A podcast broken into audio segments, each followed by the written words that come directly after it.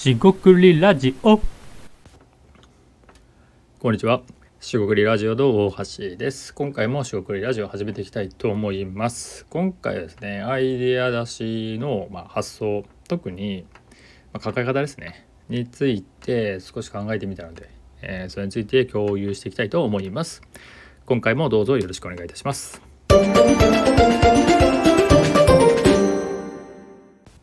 はい、しごくりラジオの大橋です。今回はですね、アイディアの発想ですね。えー発想法ではないんですけども、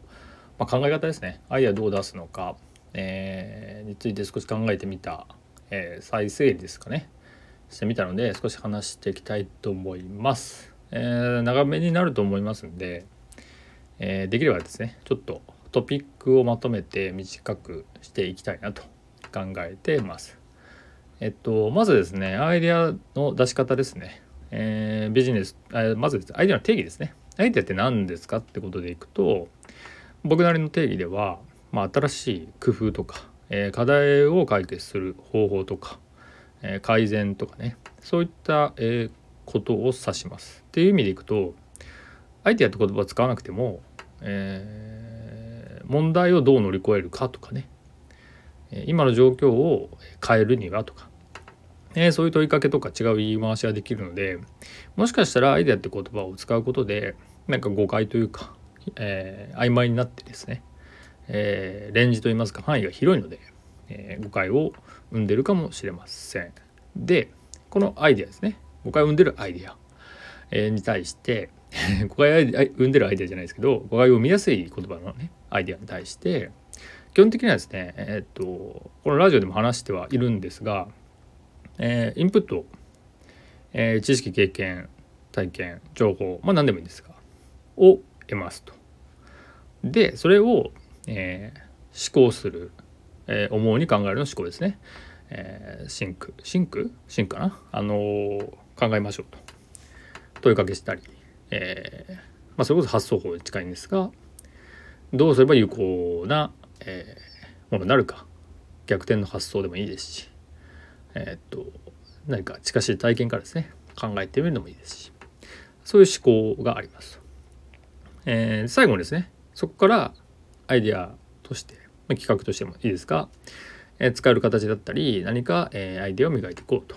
えーそのインプット思考アウトプットっていうのが、まあ、鉄板じゃないかなと、えー思ってます。でこれに関していくといいくつもあるんですがまずですね最後のアウトプットは今回はアイデアだっていうことになるとアイデア自体は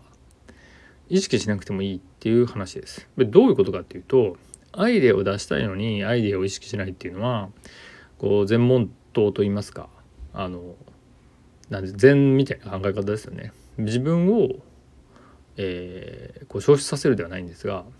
えーそれぐらいこうリラックスしてでも、えー自分がいないとかね思っちゃいけないというかこれ難しいんで僕も別に対読してるわけじゃないんですけど、えーそのなんか難しさがあると。でも手前の話をすると、えっと、アイデア自体はですねじゃあインプットと思考とアウトプットでアウトプットなくしたらインプットと思考じゃないですか。でこれをもうちょっと違う言葉で言うとインプットっていうのは情報とか視点だと思ってます。で視点っていうのは今、えー自分がですね、まあ、僕が持っている、えー考え方とか見方みたいな意味です。情報も文字通り今持っているものです。で新規で得てもいいと思います。まあですが、えーアイデアを考えてくださいとか解決策考えてくださいって言われたら今あるものとかで、えーもので考えるのが、えー通常かなと。もちろんその課題をしばらく考えて、えーいろいろな情報をインプットできるのであればインプットはできると思います。で次に思考です。思考自体はあんまりひねりはないんですが、えー違う言葉で言えば問いかけ、えーが一番、えーっとまあ、近しいと言いますか、えー重要なものかなと思ってます。それって何になるかとかどう使えるかとかね、えっと、違う見方をしてみたらとかねいろんなことが言えると思います。だから思考は、えー問いかけぐらいです。つまり今言い換えたようにインプットと思考っていうプロセスに対して情報とか視点と問いかけっていう言葉に置き換えれるんですよね。あの方程式みたいなのが好き好きというかまあ分かりやすく言えば情報をかける、えー、問いかけとなるとイコールアイデアですなんでアイデアが欲しいってことは、まあ、逆算すると情報があって、まあ、もしかして視点それに対して問いかけがあるかっていうことなんですよね。なんで情報と問いかけがないのであればどちらもゼロどちらかがゼロなら掛け算なんで、えー、アイデアっていうのは生まれないかなと思います。で分かりやすく言えば情報だけ過剰に取ってても、えー、考えてなければアイデアにはならない。で考えて考えまくってもですね情報がまあ不足してたり、えー、情報としてえ、と、まあ、視点ですかねが、えー、異なってたら、え、もしくは同じものだってあれば違う、え、良いアイデアっていうかなんか同じようなアイデアにしかならないっていうのは伝わるでしょうか。なんでどちらも、え、情報と視点ですねあと問いかけ、まあ、思考するってことですがが重要になると。っ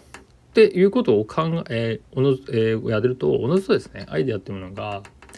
出てくるのかなってことを、えー、こうシミュレーションというかですねいろいろ考えてまさにこれを考えて、えー、導き出したっていうことになります。えー、っとあとも他にも入れることはあるんですけどえっとそうですねまあアイデア自体はですねこうじゃあその情報と問いかけだってことでえー、じゃあやってみてくださいって言った時にすぐ出るからですよね。で出ないと諦めちゃう人もいると思うんですけど最初に出てくるアイデアなんて大したものじゃないんであの何て言うんですかねその最初は別に捨ててもいいしもしくは一発でやらない何回もやると。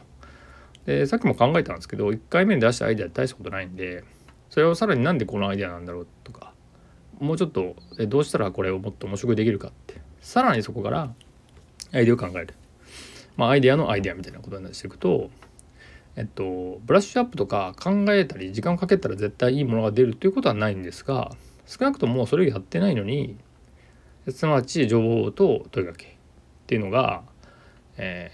ー、1回でね完結するわけでもないので何度も何度もそれをやっていくことで良いアイデアもしくは良い求めている、えー、なんだろう新しい改善策とか解決策ですねが生まれるのかなっていうふうに、えー、感じました。なんで今回ですねえっとあそうですねで最後にまあ僕なりのえー、っとコメントではないんですが、えー、気づいたところでそういえばなそういえばそうだなと思ったのはまさにですねアイデアっていうのを意識せず普段僕がやってることは情報集め、えその視点を集めるみたいなことです。例えばビジネスモデルであれば、えーと、視点とかが近いような気がします仕組みとかね。でビジネスモデルを集めたら別にいいわけでもなくそこに問いかけが必要かなと思います。まさに情報と、えー、問いかけ、えー、発想ですね思考っていうところになるかなと思います。もう一個もう一個情報っていう意味でいくといろんな小さいネタ、まあ、小ネタみたいなのがたまに話してますけどそういう小さいネタをいっぱい集めていくことで、えー、統合されたり、えー、キーワードとして事情がリンクしていくっていう形になります。えー、それと、まあ、問いかけを、えちょくちょく入れると、まあ、いわゆるツッコミと言ってもいいんですが情報が増えてったり情報を抽象化したりまとめたりすることができるんで、えいろんな、まあ、刺激ですね。事柄事象を見たりニュースを見たりですね。話を聞いたりするとアイデアが出やすいと。だからその時にアイデアっていうのを意識してないです。なんで僕自身もですね、材料としてのね情報としてあとは発想思考としての、えー、問いかけですね。っていうのを、あ、それって何なんだろうなっていうことをいつも、まあ、集めたり考えたりしてるので、まあ、結果的にですねおのずとこれってこういうこと言えますよねっていう風なアイデアになってかなと思います。で壁打ちとかですねそういうことやってる人はおそらくこういうことを普段意識してやってるんじゃないかなと思います。逆にですねえーと、そういうこと聞いてみて、えー、出てこないようであれば、えーと、壁長やってるかどうかは怪しいなりますし別にその問いが問い合わせをしてそうやって聞いてみるっていう話じゃないんですけど、えー、一つのですね目安にはなるかなと思ったりします。えー、まあそれは余談です。ただ僕自身はアイデアを意識しているというよりもアイデアは過去に入れておいて、えー、その手前の、えインプット思考の方を重要視している感じはします。そうすると何が起きるかっていうとアイデアが欲しいのに、まあ先えー、先ほどの全問答みたいなアイデアが欲しいのにアイデアを意識しないっていうですねまさにアイデアを得るためにはその手前のところですよねを意識していく。そうするとその結果生まれてくる。これってなんかあのいろんなものでもありそうな気がするんで何か哲学的ですが得たいものがあれば実はそのことを忘れてみたりもしくは、えー、違うアプローチ、えー、全然違うことをやってみると得られる。ことがあると思うんですがそういったものに近いのかなと感じました、えー、今回は以上となります、えー、地獄ラジオ大橋でした。ここまでお聴きいただきましてありがとうございました。失礼いたします。